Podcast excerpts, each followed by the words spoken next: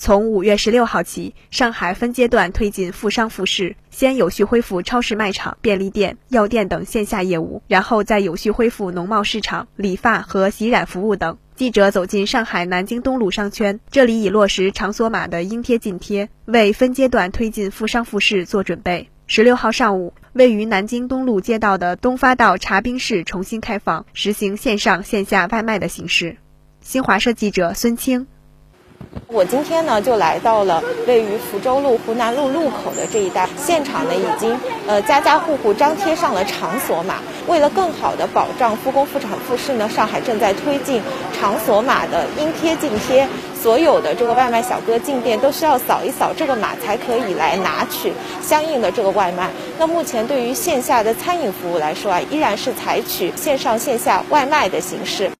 在现场，外卖人员到达后需要扫场所码，并由现场工作人员拍照留存后，才可以在货架上无接触领取外卖。上海市黄浦区市场监督管理局南京东路市场监管所所长陈武军说：“以这家餐饮单位为例的话呢，首先要落实一个健康观，那么按照二加二的这么一个原则，从业人员每两天完成一次核酸检测，加上三次的一个抗原检测，合格以后呢。”才能够上岗从事相应的食品工作。第二个呢，就是一个消毒关，餐饮单位呢，在每个餐次结束之前要完成一次现场的一个消毒。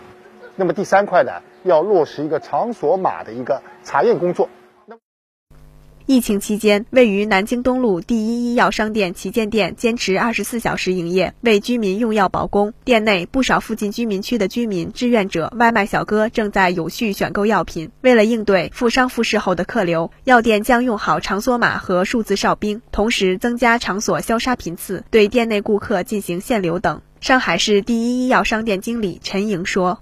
我们也是考虑到未来复市以后可能会有大批量的客流，那在于保供这一块，在进口的地方我们增强了一个消杀的力度。除了配备一个场所码之外，我们未来还会增添数字哨兵这样一个电子设备，来加快我们的人流分散。同时呢，我们也会对来店的消费者进行一个限流，也确保我们的店内一个顾客和我们的员工之间的一个流通人数。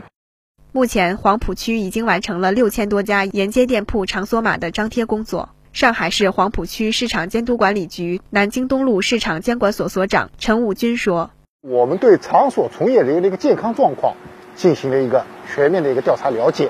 那么其次呢，我们对场所的一个消毒状况进行一个综合的一个评估。那么第三步呢，就是对一个场所码的一个张贴和使用情况，也就是建管用进行综合的评价和检查。”